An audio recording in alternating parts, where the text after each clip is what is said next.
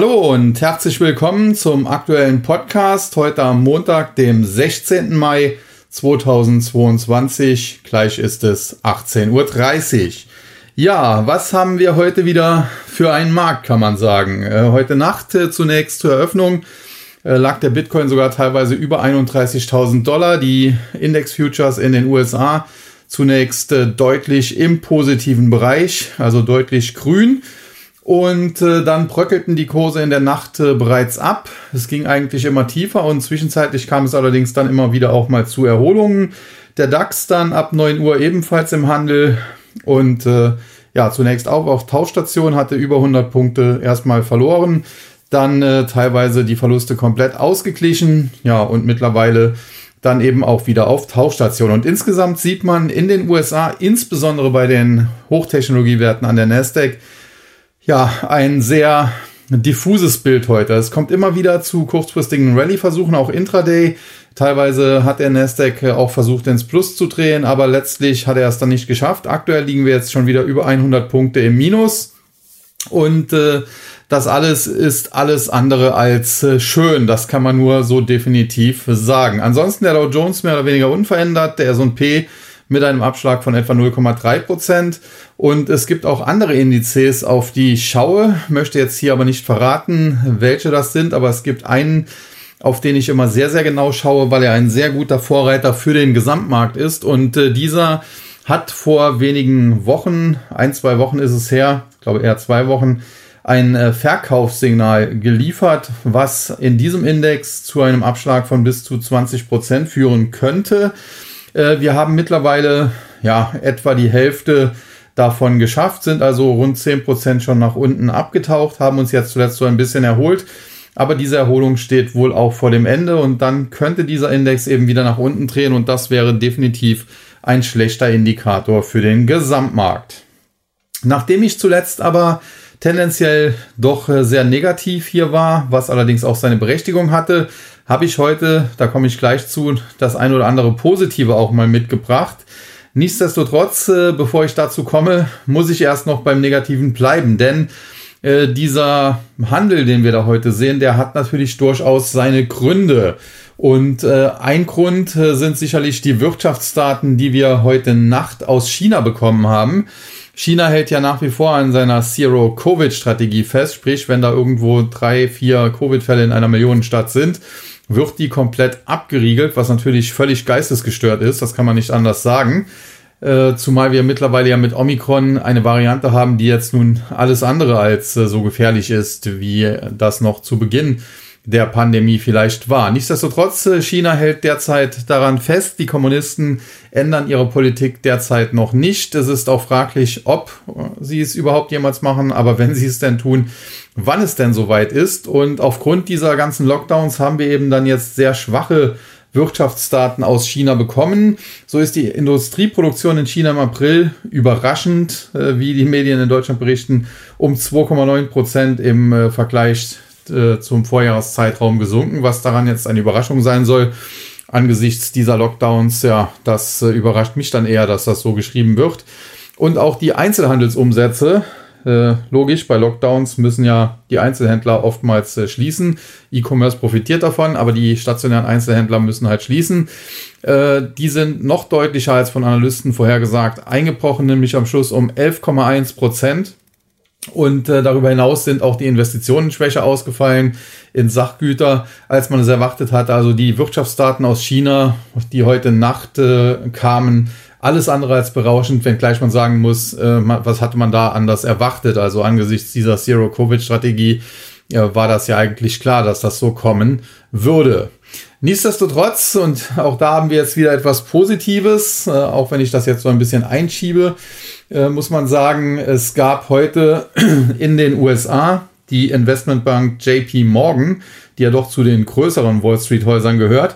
Und äh, dort hat man äh, reagiert auf äh, Berichte aus China, dass die Kommunisten zumindest jetzt einmal diesen Druck, den sie jetzt seit Monaten auf die äh, chinesischen Big Techs wie Alibaba, Tencent und wie sie alle heißen gemacht haben, dass man den nun lockern wolle, weil diese Aktien zum Teil auch heftig eingebrochen seien. Man habe hier ein Exempel statuieren wollen, das sei gelungen und äh, jetzt wolle man den Druck wieder so ein bisschen wegnehmen. damit diese Unternehmen und auch dann letztlich die Aktienkurse wieder ein bisschen durchatmen können. Und deswegen hat JP Morgan viele chinesische Aktien, insbesondere Alibaba, aber auch, äh, glaube Tencent, äh, aufgestuft, hat äh, hier Kaufempfehlungen ausgesprochen, nachdem äh, teilweise zuvor Untergewichten geraten wurde, ist man gleich auf Übergewichten gegangen und hat beispielsweise auch die Kursziele zum Teil deutlich angehoben. Für Alibaba, um ein Beispiel zu nennen, von 65, 75 Entschuldigung, auf 130 Dollar, also fast verdoppelt. Und das hat natürlich die chinesischen Aktien beziehungsweise in den USA werden ja die sogenannten ADRs darauf gehandelt, heute deutlich gestützt. Also das definitiv mal ein Sektor, der heute ein bisschen profitieren konnte, trotz schlechter Nachrichten aus China. Es gab dann eben auch so ein bisschen äh, Hoffnungsnachrichten und äh, ja, das hat diese chinesischen Titel jetzt einmal ein bisschen angefeuert. Nichtsdestotrotz muss man sagen, die sind natürlich zuvor auch brutal abgestürzt. Eine Alibaba beispielsweise stand dem Hoch weit über 350 Dollar, äh, im Tief weit unter 100 gefallen, hat sich also mal eben geviertelt und gefünftelt fast schon. Und äh, da nützt es dann auch nichts, wenn jetzt eine kleine Erholung kommt. Aber auf der anderen Seite besser, es kommt mal zu einer Erholung, als dass es immer weiter abwärts geht. Ja, damit äh, haben wir China abgehakt, aber das waren noch längst nicht alle negativen Nachrichten, die heute auf den Markt getroffen sind, denn auch in den USA gab es eben Wirtschaftsdaten und zwar vorbörslich äh, aus US-Sicht, glaube 14.30 Uhr war es, äh, der Empire State Index. Und das ist ein Index, der die Wirtschaftsleistung im Raum New York, wo ja auch das Empire State Building steht, äh, ja, trackt. Und äh, der ist eingebrochen von 36,2 Punkten im Vormonat auf jetzt minus 11,6 Punkte, wie die regionale Notenbank von New York, die im Federal Reserve System auch äh, ja die wichtigste eigentlich ist, mitgeteilt hat. Analysten hatten im Vorfeld zwar mit einem Rückgang gerechnet, aber sie hatten den Index bei plus 15,0 Punkten erwartet. Äh, er ist also deutlich heftiger eingebrochen und vor allen Dingen, und das ist jetzt ein bisschen das Problem, er ist unter die Nulllinie gefallen und damit signalisiert äh, dieser Indikator jetzt einen Rückgang der wirtschaftlichen Aktivität in der Region New York, in der Industrie dort und äh, das ist natürlich alles andere als schön.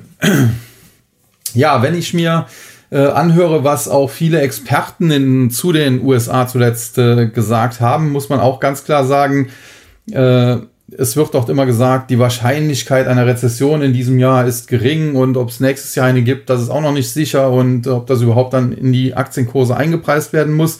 Man muss sagen, prinzipiell bisher ist es noch nicht eingepreist, denn Marktkorrekturen von etwa 20 Prozent, wie wir sie bisher gesehen haben, und äh, im Dow Jones beispielsweise sind wir noch nicht mal da, äh, die können sogar in normalen Zeiten auftreten, also ohne dass es da eine Rezession gibt. Äh, wenn es äh, Marktkorrekturen gibt aufgrund einer Rezession, geht das meistens deutlich tiefer. Da kann man im Schnitt, glaube ich, sogar fast das Doppelte nach unten annehmen. Also knapp 40 Prozent geht es dann im Durchschnitt bergab. Wobei man sagen muss, das sind halt auch immer so Durchschnittswerte. Es gab auch schon Rezessionen, die eben milder ausgefallen sind und äh, dementsprechend hat der Aktienmarkt dann etwas weniger verloren. Es gab aber auf der anderen Seite eben auch schon den Fall, dass es deutlich äh, tiefer abwärts ging und so kommt man dann eben auf diesen Mittelwert von knapp 40 Prozent. Also insofern äh, kann man jetzt nicht sagen, der Aktienmarkt hat jetzt alles Negative eingepreist. Man muss sagen, bisher hat er eine normale Korrektur durch, äh, durch, durchgezogen. Äh, insbesondere die äh, spekulativen Technologiewerte der zweiten und dritten Reihe da gab es natürlich zum Teil regelrechte Crashs, wenn man sich eben Peloton, Zoom und wie sie alle, alle heißen anschaut. Aber im breiten Markt muss man sagen, da ist das eben noch nicht so passiert, insbesondere bei den Industriewerten im Dow Jones beispielsweise, die halten sich noch vergleichsweise stabil. Natürlich gibt es auch da negative Ausreißer, wie beispielsweise eine Boeing, die natürlich auch mit eigenen Problemen zu kämpfen haben. Aber im Großen und Ganzen muss man sagen, der breite Markt, selbst im Tech-Sektor, wenn man da die großen Werte wie Apple, wie Microsoft, wie Alphabet heranzieht, dann sind die aktuell noch nicht dermaßen unter die Räder gekommen. Und das ist auch so ein Problem, was man zusätzlich sieht. Denn äh, beispielsweise eine Tesla verliert heute fast fünf Prozent aktuell. Natürlich kann da auch äh, das negative, die negativen Faktoren, die da aus China zu hören waren, mit reinspielen. Das will ich jetzt hier gar nicht abstreiten. Und das wäre dann heute sozusagen so ein bisschen ein Sonderfaktor. Nichtsdestotrotz hat man zuletzt eben gesehen, dass eben diese Big Techs äh, tatsächlich jetzt auch anfangen, unter die Räder zu kommen. Und das ist auf der einen Seite ein gutes Zeichen, weil das eben ja in, in einer fortgesetzten Phase der Marktkorrektur erst passiert. Also wir stehen definitiv jetzt nicht mehr am Anfang, wobei das sieht man ja auch bei einem Blick auf die Indizes. Man muss aber auch sagen, wenn diese Big Techs erst einmal anfangen zu korrigieren, dann hat das nicht unbedingt äh, zu heißen, dass jetzt in äh, den nächsten drei, vier Tagen oder Wochen alles vorbei ist und wir dann V-förmig wieder nach oben schießen. Vielmehr hatte ich ja schon in einem der letzten Podcasts äh, den Fahrplan skizziert. Es ist so, dass es zwischenzeitlich sicherlich mal zu einer fulminanten Bärenmarkt-Rallye kommen kann und äh, diese Bärenmarkt-Rallye sicherlich dann auch dazu führen wird, dass gleich einige wieder euphorisch sein werden und anschließend wird der Markt dann langsam über viele Wochen und Monate ausbluten. Es wird dann so nach dem Motto äh, zwei Schritte zurück, einer vor, tendenziell eben nach unten gehen und das äh, ja über sieben, acht, neun Monate, vielleicht auch noch länger. Und erst das wird die Anleger dann endgültig zermürben.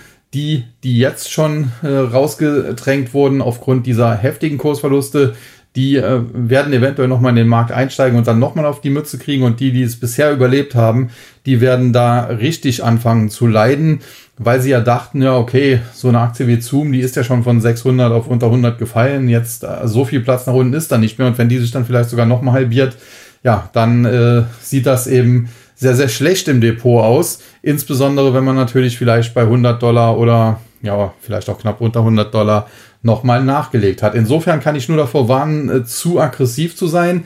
Äh, es äh, ist aktuell immer noch keine Kaufzeit. Das gilt für alle Assets, insbesondere natürlich für Hightech-Aktien und Kryptowährungen, also die spekulativen Assets. Auf der anderen Seite, und jetzt hatte ich ja eben gesagt, ich will auch zwischenzeitlich mal was Positives sagen, es bleibt dabei, eine Bärenmarkt-Rallye wird langsam möglich und sie wird fast jeden Tag wahrscheinlicher. Einige hatten ja schon gedacht, am Freitag könnte die angefangen haben. Selbst das würde ich nicht ausschließen, nur weil es heute jetzt mal nach unten ging. Wir dürfen nicht vergessen, am Freitag hat der Nasdaq-Index 3,8% zugelegt. Also selbst wenn er dann heute 1,0 oder 1,1% verliert, wäre das immer noch kein Beinbruch auf diese zwei Tage gesehen. Hätten wir ein dickes Plus. Und äh, was man auch sagen muss, von den Punkteständen her sind wir tatsächlich so tief nach unten getaucht, dass eine kurzfristige Gegenbewegung, eine kurzfristige Bärenmarkt-Rallye schon möglich ist. Vom Timing her, vom Zeitfaktor her wären wir eigentlich noch ein bis zwei Wochen zu früh dran. Ist, da wäre es besser, wir würden so ja, vielleicht nächste oder Anfang übernächste Woche anfangen, kurzfristig ein bisschen in den Rallye-Modus zu schalten, so dass wir in den Juni hinein noch ein bisschen steigen können und dann äh, dürfte es aber auch schon wieder auf die Mütze geben. Fundamental muss man sagen, äh, hat sich am Umfeld natürlich nichts, nicht viel geändert, so muss man es vielleicht formulieren, denn es gibt äh, tatsächlich kleinere Veränderungen. Zum einen, wenn man sich das CME FedWatch Tool anschaut, dann sieht man, äh, noch vor kurzem, vor zwei Wochen etwa, haben die Marktteilnehmer für Ende des Jahres einen Leitzins in den USA zwischen 3,0 und 3,25 Prozent erwartet. Das ist mittlerweile ein bisschen zurückgekommen auf 2,75 bis 3 Prozent. Und, und das ist ganz wichtig dabei, was man noch hier erwähnen muss, äh, mittlerweile gibt es sogar eine sehr, sehr große Fraktion von Anlegern, die am Ende sogar davon ausgehen, dass es nur 2,5 bis 2,75 Prozent werden. Sprich, wir haben schon einen kleinen Zinsschritt so ein bisschen ausgepreist bei den Erwartungen und es könnte sein, dass wir letztendlich sogar einen großen Zinsschritt oder zwei kleine Zinsschritte auspreisen werden. Die Marktzinsen äh, anhand der zehnjährigen US Treasuries, da muss man sagen, äh, die haben sich auch äh, in die ja, aus Anlegersicht richtige äh, Richtung entwickelt. Die waren zuletzt auch teilweise bis auf über 3,2 Prozent gestiegen, sind jetzt zurückgekommen, teilweise unter 2,9 Prozent. Und äh, das tendenziell sieht gut aus. Da muss man sagen, das würde dem Markt sogar Unterstützung äh, geben. Und das könnte dann auch so eine Art kleiner Trigger für so eine Erholungsbewegung, eine kurzfristige Erholungsbewegung sein. Übergeordnet ändert das aber nichts daran.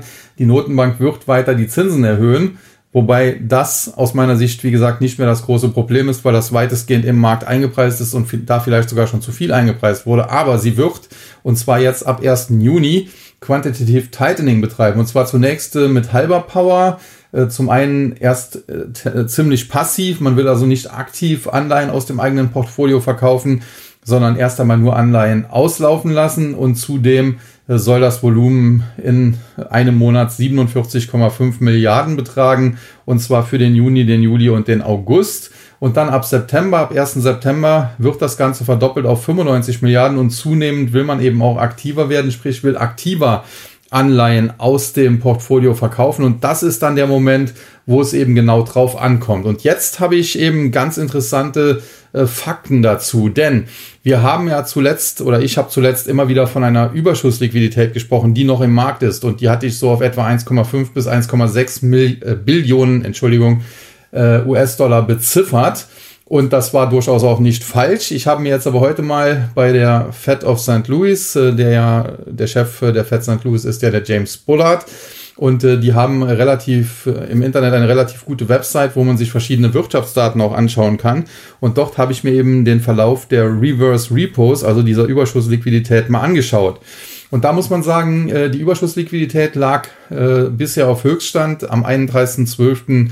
2021, also am letzten Tag des vergangenen Jahres. Da waren wir über 1,9 Billionen, 1,904 Billionen, um genau zu sein, äh, die wir dort hatten. Dann sind wir tendenziell etwas zurückgegangen und äh, am 4. März, nicht am 14., da war das tief am Aktienmarkt, sondern am 4. März, da sind sie deutlich unter die Marke von 1,5 Billionen gefallen. Sprich, da wurde also etwas Überschussliquidität abgebaut und äh, anschließend ist sie wieder gestiegen und aktuell sind wir schon wieder nah dran an den ehemaligen Hochs, sprich knapp unter 1,9 Billionen US-Dollar. Und jetzt ist natürlich die Frage, wie kann man das Ganze oder wie muss man das Ganze auch interpretieren? Zunächst einmal muss man sagen, es handelt sich um Überschussliquidität, sprich, dass die Reverse Repos zeigen an, wie viel Geld, wie viel Dollar die US-Banken der Federal Reserve quasi zurückgeben, weil sie für dieses Geld keine Verwendung haben.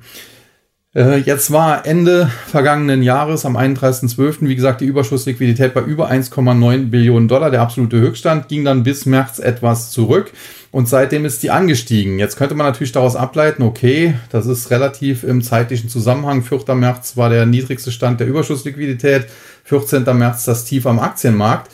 Aber ich glaube, dass hier der Zusammenhang ja eher zufällig ist, äh, denn man muss sagen, Überschussliquidität äh, kann man natürlich auch aufbauen, beispielsweise indem man Assets und dazu gehören dann sicherlich auch Aktien verkauft und äh, insofern kann man jetzt anhand der Überschussliquidität alleine erstmal gar nichts ablesen. Und auch weil die zuletzt jetzt stark gestiegen ist, heißt das nicht, äh, dass die Fed neues Geld ins System gepumpt hat, sondern eher, dass wahrscheinlich Assets liquidiert wurden und deswegen die Banken jetzt wieder auf mehr Überschussliquidität sitzen und äh, diese eben der Fed äh, zurückgeben. Das Problem an der Sache ist halt nur, äh, zwei Dinge. Also zum einen 1,9 Billionen Überschussliquidität, äh, das heißt, so viel Geld ist derzeit so viel im Markt.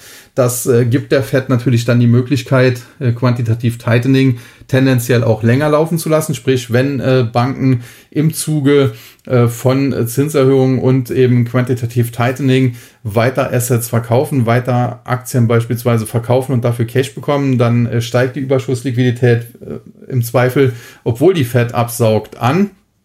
Und äh, das würde dafür sorgen, dass die Fed eben ihr Programm vielleicht länger durchziehen kann, als man sonst äh, denken würde. Und dennoch kommt es eben zu Verlusten am Aktienmarkt, weil eben ja diese Überschussliquidität dadurch aufgebaut wird, weiter aufgebaut wird, äh, indem eben Assets und das sind dann eben im Zweifel Aktien verkauft werden. Also insofern, nur weil die Überschussliquidität hoch ist, muss das jetzt noch kein besonders gutes Zeichen für den Markt sein, sondern es könnte tatsächlich äh, umgekehrt sich sogar mittel- bis langfristig als eher schlechtes Zeichen entpuppen. Ja, äh, das äh, bis dahin. Und jetzt zu einem weiteren, in Anführungszeichen, Problem, was wir haben. Denn ich hatte ja eben so ein bisschen angedeutet, äh, dass äh, eben viel Überschussliquidität da ist und das wird der Fed auch zurückgegeben. Nur wie man eben auch gesehen hat, anhand dieser schwankenden Überschussliquidität, also am 31.12. noch über 1,9 Billionen, dann teilweise auf etwa 1,45 Billionen gesunken, zuletzt wieder Richtung 1,9 Billionen gestiegen, äh, kommt es eben jederzeit oder kann es zumindest jederzeit zu diesen scharfen Bärenmarkt-Rallys kommen. Denn man muss sich vorstellen, wenn da eben 1,9 Billionen US-Dollar am Seitenrand stehen, die im Prinzip von den Banken an die Federal Reserve zurückgegeben werden, dann könnten die Banken ja auch mal auf die Idee kommen, ja, okay, der Aktienmarkt ist jetzt innerhalb kurzer Zeit um 20 Prozent oder mehr gefallen oder Einzelaktien vielleicht noch stärker. Und äh, ja, jetzt geben wir das Geld mal für ein paar Tage vielleicht nicht zurück, sondern pumpen mal 300, 400 Milliarden davon in den Aktienmarkt. Und äh, das ist genau der Grund, warum wir beispielsweise nach dem 14. März wahrscheinlich so eine scharfe Kursrally, so eine scharfe Bärenmarktrally gesehen haben, äh, wo der Nasdaq ja innerhalb von zwei Wochen quasi wieder um 2000 Punkte steigen konnte Richtung 15.000. Nur das Problem ist, nachhaltig ist das Ganze eben nicht. Es ist im Prinzip ein Zock. Die Banken sagen, okay, wir haben zu viel Geld, wir geben das ohnehin der Federal Reserve zurück und jetzt können wir ja vielleicht mal der Markt ist jetzt stark zurückgekommen, hat sich auf einem niedrigeren Niveau etwas stabilisiert. Und da können wir jetzt ja vielleicht mal ein bisschen Geld in die Hand nehmen, statt der Fed zurückzugeben und da erstmal ein bisschen Aktien kaufen. Dann treiben wir die Kurse. Und äh, ja, wenn dann genug Anleger drauf abfahren und, und mit da reinspringen, dann äh, verstärkt sich die Ready noch. Und ja, irgendwann wird dann eben wieder verkauft, um Gewinne mitzunehmen, um auch wieder die Liquidität aufzubauen. Und äh, das ist eben genau das Problem in diesem Markt. In, in einem normalen, äh, ja, wie soll man sagen, Bärenmarkt, so wie das äh, nach der Dotcom-Bubble zum Beispiel war, da konnte man zumindest, äh, wenn man vielleicht vorher auf der Long-Seite nicht so viel profitiert hatte, äh, auf der Short-Seite stark profitieren, weil man tatsächlich zum Teil recht hoch gehebelt, äh, weil es da wirklich über Tage oder zum Teil Wochen mehr oder weniger komplett abwärts ging äh, konnte man dort äh, Geld machen. Aktuell ist das sehr, sehr schwierig, weil man hat immer dieses Damoklesschwert äh, vor Augen oder im Rücken, äh, dass eben diese massive Überschussliquidität vorhanden ist und dass es da jederzeit zu einer massiven Bärenmarkt-Rally kommen kann, die selbst den Index, den Nasdaq äh, Composite oder den Nasdaq 100 mal eben um 10, 15, ja, im März haben wir sogar gesehen, fast 20 Prozent nach oben hieven kann. Und äh, insofern muss man äh, sehr, sehr vorsichtig agieren. Man kann jetzt hier nicht all in Short gehen oder hochgehebelt Short gehen. Sonst äh, kann es nämlich passieren, dass man da vollends auf die Nuss bekommt und letztlich dann einem seine Hebelprodukte nur so um die Ohren fliegen. Tendenziell würde ich allerdings nach wie vor dabei bleiben. Äh, es ist nicht die Zeit äh, von beide Dip, äh, es ist eher die Zeit von Sell the Rip oder Sell the Rally. Und äh, wer besonders mutig ist, kann äh, die, die Rallye sogar shorten, muss man sagen. Wobei man eben aufpassen muss, wie gesagt, nicht zu hohe Hebel zu verwenden. Und man sollte natürlich immer darauf achten, äh, dass man an möglichst starken Tagen, also wie zum Beispiel für am vergangenen Freitag, äh, da hätte man vielleicht eher mal den einen oder anderen Short aufbauen können, als äh, das jetzt heute zu tun, wo die Nasdaq mal aufgrund der Gemengelage wieder ein Prozent im Rückwärtsgang ist. Kurzfristig muss man sagen, was diese Woche angeht, der heutige Montag wird tendenziell wahrscheinlich auch am Ende leicht schwächer enden, aber ich erwarte jetzt hier keinen Sell-off am heutigen Tage mehr. Morgen und übermorgen muss man dann sehen. Generell dürfte die Woche jetzt nicht so weltbewegend werden. Es äh, stehen keine so weltbewegenden Quartalszahlen mehr an.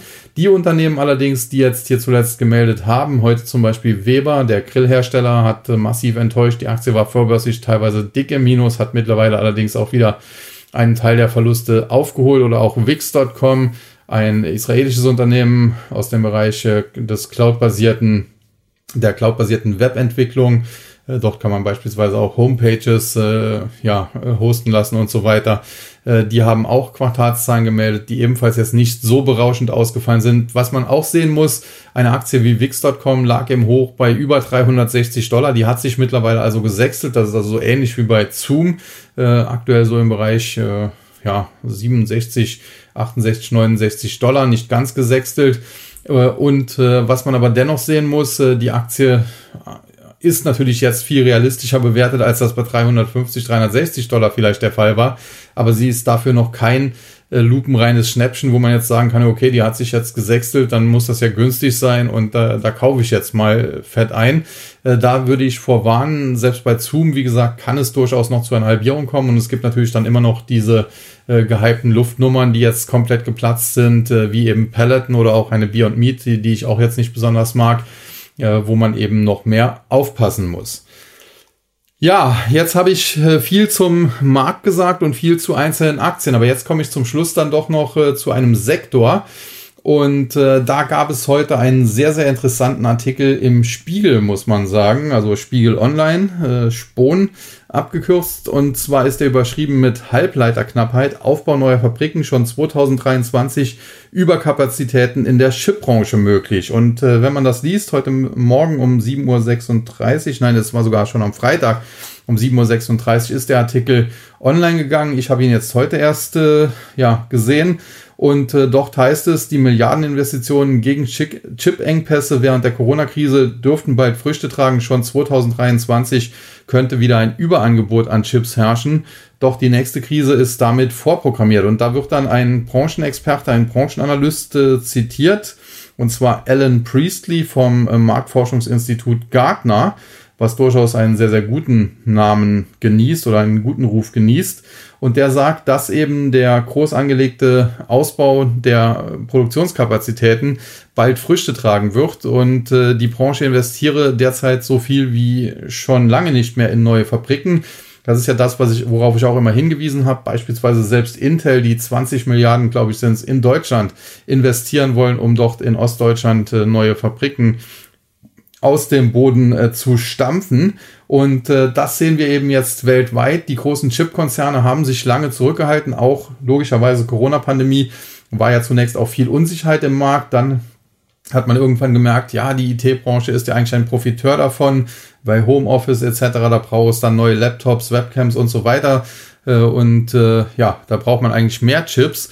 Das hat dann dazu geführt, das wird hier in dem Artikel geschrieben, äh, dass der ASML-Chef, ASML ist der Weltmarktführer im Bereich der Lithografie, äh, und Lithografiemaschinen braucht man eben auch für den, die Chip, ja, nicht Entwicklung, sondern Chipproduktion.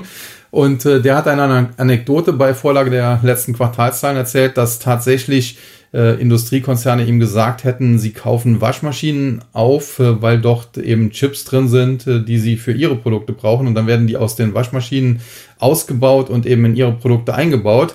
Äh, jetzt bei Waschmaschinen wusste ich das nicht. Das habe ich jetzt hier diesem Spiegelartikel mehr oder weniger entnommen. Aber was ich wusste, dass das tatsächlich bei äh, Landmaschinen äh, oder Motoren zumindest für Landmaschinen wohl der Fall gewesen ist. Also da wurde wohl teilweise tatsächlich alte Traktoren etc. aufgekauft, um irgendwelche Chips dort ausbauen zu können, die man eben dann in anderen äh, Geräten äh, gebraucht hat. Und ja, das zeigt, wie extrem der Chipmangel äh, war und äh, zum Teil immer noch ist. Aber man hat bisher ja gedacht, und das haben ja viele Branchenexperten gesagt, dieser Chipmangel, der wird noch über Jahre anhalten, bis wahrscheinlich Ende des Jahrzehnts. Äh, ganz einfach, selbst wenn jetzt Produktionskapazitäten erhöht werden, muss man einfach feststellen, mittlerweile gibt es viel mehr Geräte, wo eben Computerchips reinkommen, äh, beispielsweise selbst Rasierapparate etc., wo früher natürlich sowas nicht drin war. Und äh, deswegen wird die Nachfrage extrem hoch sein. Und selbst wenn jetzt die Chipindustrie ihre Kapazitäten, ihre Produktionskapazitäten etwas ausweitet, äh, dann ist die Nachfrage trotzdem so hoch, dass das alles absorbiert wird. Und jetzt dieser Branchenexperte, der ist dann erstmals der Meinung, der auch ich ja schon länger bin, nämlich, äh, dass in Kürze wahrscheinlich die Nachfrage nach Chips auch, nicht nur, aber auch wegen der geldpolitischen Maßnahmen der Notenbanken, allen voran der FED, äh, sicherlich kurzfristig etwas zurückgehen kann und zugleich jetzt eben die Chip-Unternehmen massiv in den Ausbau äh, der Produktkapazitäten investiert haben. Und dann haben wir eben ein Szenario. Aktuell ist es noch so, in den letzten Monaten war es so, dass man eben ein gewisses Angebot an Chips hatte, was zu knapp war und eine sehr hohe Nachfrage, sprich äh, Angebot und Nachfrage waren nicht im Einklang. Die Nachfrage war deutlich höher als äh, das Angebot, auch aufgrund der gestörten Lieferketten. Und dementsprechend sind die Preise nach oben gegangen. Und mit diesen höheren Preisen haben nun viele Chip-Unternehmen eben kalkuliert. Und jetzt in Zukunft wird es dann eben so sein, auf der einen Seite die Notenbanken mit ihrer Geldpolitik könnten auf die Nachfrage durchaus bremsend wirken, auch was äh, Computerchips eben angeht. Und auf der anderen Seite, ja, selbst wenn in China die Lockdowns äh, weitergefahren werden, dann wird es eben in Zukunft im Westen wieder Chipproduktion geben. In den USA gibt's ja noch und soll weiter ausgebaut werden. Intel, wie gesagt, investiert alleine 20 Milliarden US-Dollar oder Euro in Deutschland. Und äh, ja, dann hat man eben genau das Gegenteil. Und das ist ja auch das, was ich beim Ölpreis so ein bisschen erwarte. Äh, da war es ja in den letzten Jahren ja eher so, das Angebot war ausreichend da, die Nachfrage jetzt nicht mehr so groß, auch wegen Umstellung auf Elektromobilität etc. Natürlich zuletzt dann auch wegen der Pandemie, die auch die Mobilität eingeschränkt hat. Und es wurde halt jetzt nicht mehr in den Angebotsaus- äh, und Aufbau eben investiert und in Zukunft wird die Nachfrage aber vergleichsweise hoch sein. Und da hat man dann eben ein relativ geringes Angebot und eine relativ hohe Nachfrage, weswegen der Ölpreis explodieren müsste. Und beim Chipsektor, wie gesagt, ist es genau umgekehrt. Dort wurde massiv jetzt in den Auf- und Ausbau von Produktionskapazitäten investiert und die Nachfrage dürfte zurückgehen. Und dann hat man eben genau den umgekehrten Fall, sprich beim Öl hat man wahrscheinlich einen Nachfrageüberhang, bei äh, Computerchips wahrscheinlich ja spätestens dann im nächsten Jahr einen Angebotsüberhang und der wird natürlich dazu führen, dass die Preise für eben Chips äh, deutlich in den Keller gehen, dass die deutlich zurückkommen und das wird sicherlich nicht jedes Chip-Unternehmen, das muss man auch so ganz klar sagen, überleben. So war es in der Vergangenheit immer. Das ist prinzipiell jetzt auch kein Problem. Natürlich, wenn man Aktionär eines solchen Unternehmens, was nicht überlebt, ist, dann schon. Aber grundsätzlich ist das eben die, der normale Lauf der Wirtschaft. Der ist eben evolutionär. Die Guten überleben, die Schlechten äh, verschwinden irgendwann vom Markt. Und das macht dann die Guten eben noch stärker. Kartellämter sollten dann darauf achten, dass trotzdem noch ein Wettbewerb da ist. Über deren äh, Job und wie gut sie den machen, könnte man sich auch lange unterhalten. Das war in der Vergangenheit nicht überall ideal, muss man auch ganz klar sagen. Aber das ist Fakt, äh, das ist der normale Gang der Wirtschaft und auch der typische Schweinezyklus eigentlich in der Chipindustrie. Und umso interessanter, dass eben am Freitag war es halt schon äh, der Spiegel einen solchen Artikel gebracht hat, der nun die These, die ich ja schon länger vertrete, dass wir bald eben einen Angebotsüberhang im äh, Chipsektor haben könnten, jetzt nochmal untermauert, eben von einem Branchenexperten. Auch lustig ist, wir haben ja eine Facebook-Gruppe Aktienbörse und Finanzen und dort wurde der Artikel auch zur Diskussion gestellt und im Prinzip haben alle Kommentatoren, es waren jetzt auch nicht übernehmen, überwiegend viele, aber es waren 17, 18, 20 Kommentare waren es tatsächlich schon, und die haben alle gesagt, ja, das ist doch alles Humbug. Äh, heute kommt ja in jedem Rasierapparat äh, kommt ein Computerchip rein. Deswegen die Nachfrage wird so hoch sein. Oder selbst wenn es dazu kommt, wird das nur kurzfristig so sein, weil die Nachfrage das überkompensieren wird, früher oder später. Und äh, ja, wenn alle Welt äh, hier glaubt, äh, schlauer zu sein als der Branchenexperte Priestley, der hier im Spiegel zitiert wurde von Gartner, dann äh, könnte ich mir sehr gut vorstellen, dass dieses Szenario tendenziell sogar noch wahrscheinlicher ist als gedacht. Ja, schaut man sich dann an, äh, was die Chipwerte heute machen, da muss man dann sagen, äh, ja, zuletzt sind sie zum Teil deutlich äh, schon unter die Räder gekommen. Äh, ich hatte ja auch beispielsweise hier vor einer AMD immer so ein bisschen gewarnt. Die hat sich zuletzt jetzt zwar wieder so ein bisschen erholen können, liegt aber immer noch unter 100 Dollar. Und wenn man sich eben diesen für den Chipsektor entscheidenden äh, Aktienindex anschaut, nämlich den SOX, den Philadelphia Semiconductor Index, dann muss man sagen, am Freitag hatte der auch wieder einen sehr, sehr guten Tag hat, glaube ich, über 4%, fast 5% hinzugewonnen. Heute verliert er aber auch wieder 1,5%. Und generell muss man sagen, ähnlich wie das eben bei vielen Einzelwerten ist oder auch in vielen anderen Indizes ist. Er hat kürzlich ein Verkaufssignal generiert mit dem Sturz unter die Marke von 3050 Punkten. Das Kursziel daraus liegt irgendwo so im Bereich 2400 bis 2500, also rund 20 Prozent äh, Abwärtspotenzial. Und aktuell notiert der Index jetzt bei 2925. Am Freitag waren es am Ende 2980. Das kann man durchaus dann als Pullback-Bewegung sehen was wir zuletzt insbesondere am Freitag gesehen haben. Und solange der Index halt nicht nachhaltig über 3050 Punkte springt und wenn er es jetzt kurzfristig mal auf 3080 oder sogar 3100 schafft, äh, dann ist das nicht nachhaltig, muss man auch klar sagen, das ist dann nur ein, zwei Prozent drüber. Und wenn er es halt nicht nachhaltig über die 3050 Punkte Marke zurückschafft, dann bleibt eben dieses Verkaufssignal im SOX aktiv. Das bedeutet, der Philadelphia Semiconductor Index müsste in den nächsten Wochen und Monaten um etwa 20 Prozent korrigieren. Und ich kann ja mal kurz äh, die Werte vorlesen, die in diesem Index drin sind. Das ist, äh, ja, ist jetzt, glaube ich, alphabetisch. Ja, weiß es nicht genau. Egal. Auf jeden Fall ganz oben eine Advanced Micro Devices AMD, dann eine Art Center Incorporated, eine Taiwan Semiconductor Manufacturing, Taiwan Semiconductor kennt jeder, Applied Materials, äh, Analog Devices, Qualcomm, äh, Texas Instruments, KLA Corporation, früher KLA Tencor, dann Intel, Broadcom, Skyworks Solutions, dann die 2.4 Incorporated, äh, Microchip Technology Incorporated, Entegris, Micron Technology, EGP Photonics Corporation, Power and Decoration, Amcor Technologies, LAM Research, NXP Semiconductor, On Semiconductor, Nvidia, Corvo, Lattice Semiconductor Corporation, Silicon Laboratories, ASL, ASML Holding, also ASML, Teradyne, Monolithic Power Systems, Marvel Technology und schließlich Wolfspeed.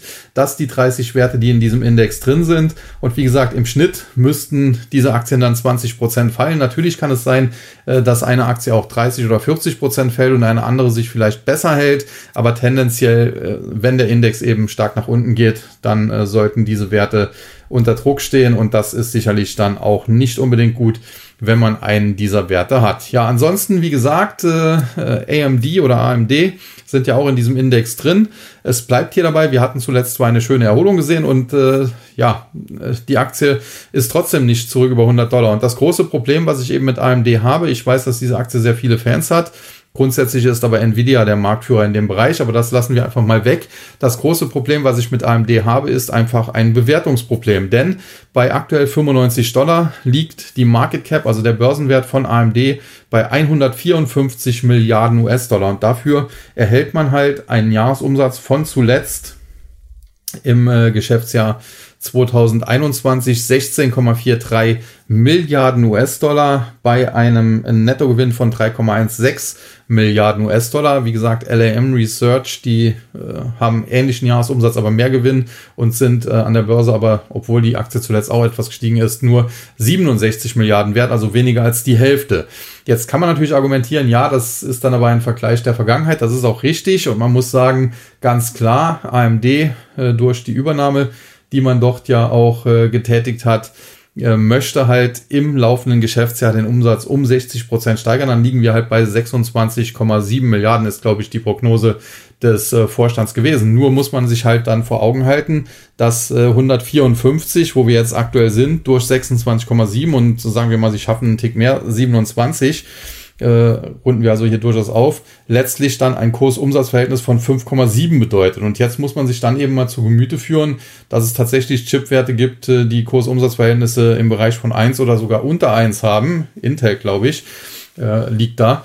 Und äh, ja, das ist dann einfach eine extrem hohe Bewertung, selbst wenn das Unternehmen die Ziele, die es sich jetzt hier gesteckt hat, erfüllt. Ein Kursumsatzverhältnis von 5,7 für AMD, das ist schon sehr, sehr sportlich und das, wie gesagt, auf Basis der Ziele, die man sich jetzt für 2022 gesteckt hat und nicht etwa auf dem, was schon erreicht worden wäre.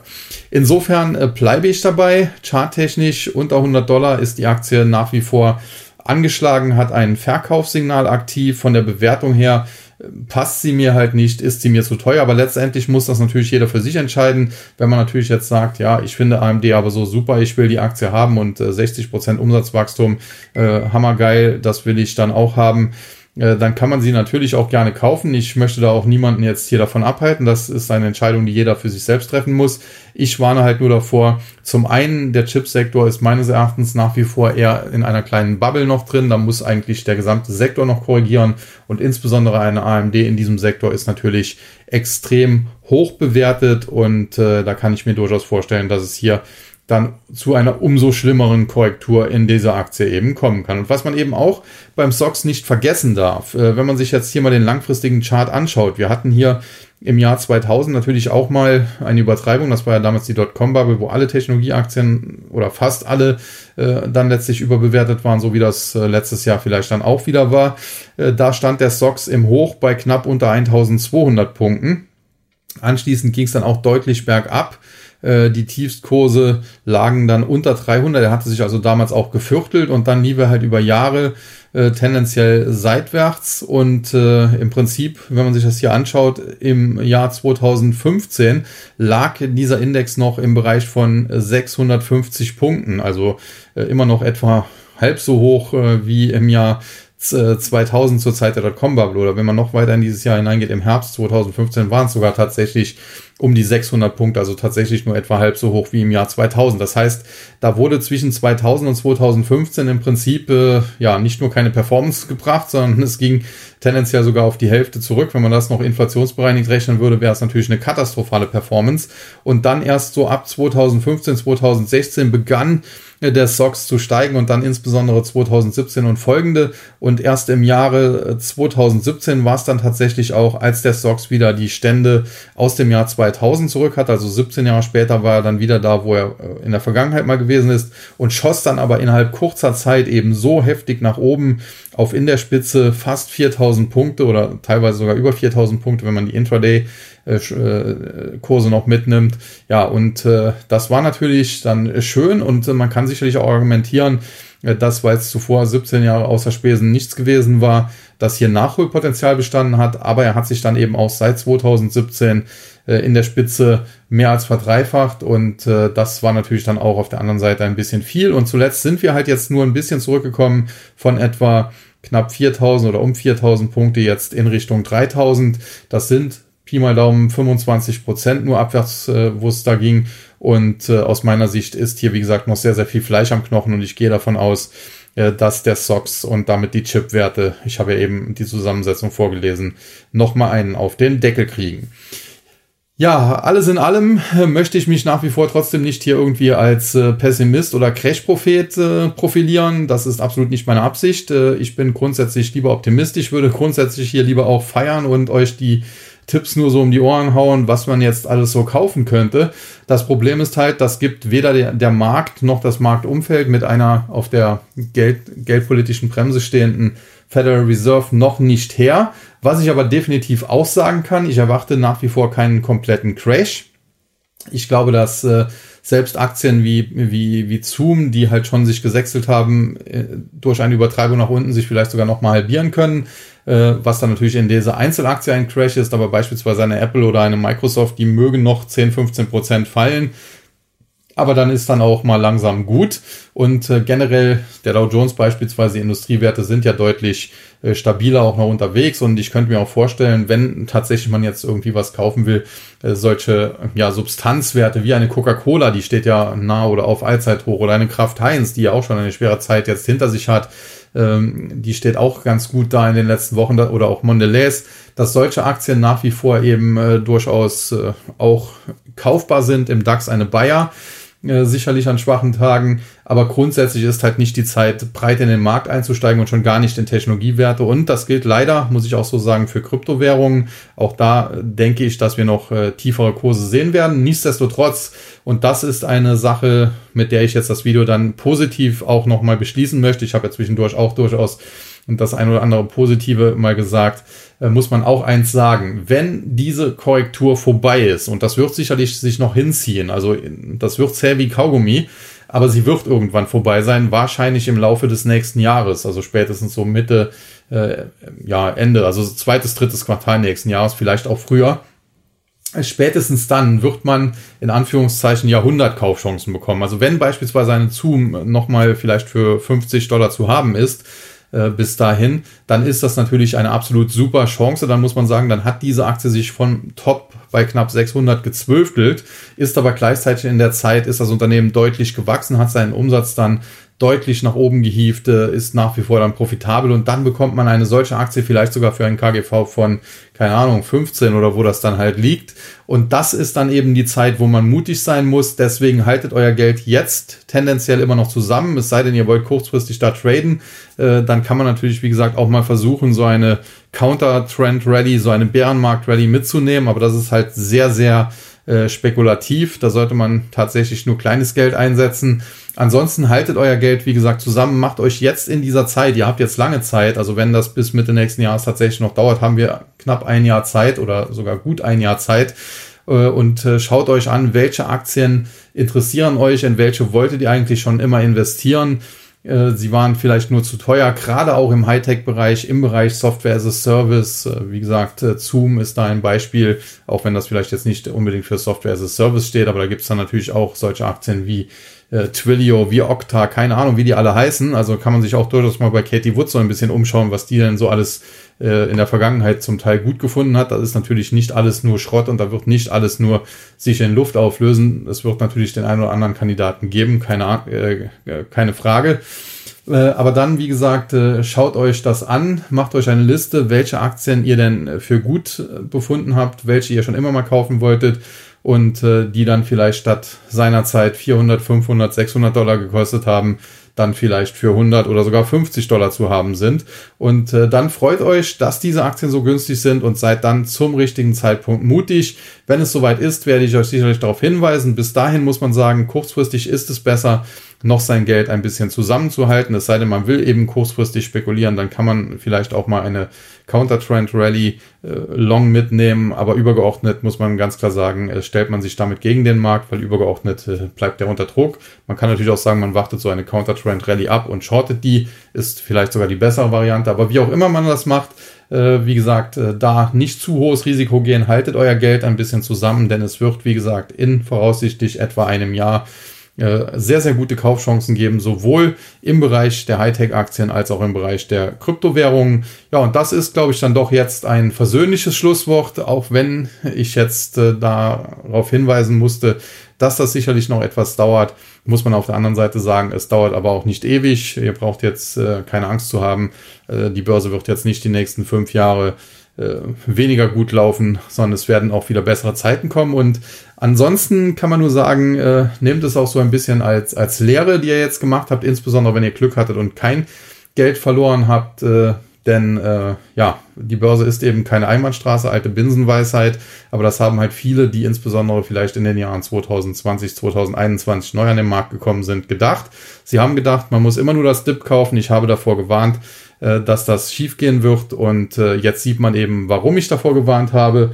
Aber wie gesagt, äh, jetzt ist es zwar noch zu früh, aber wenn dann die Welt am Ende, die Börsenwelt am Ende scheint, wenn alle Lichter auszugehen drohen, dann ist der Zeitpunkt gekommen, wo man fett investieren muss.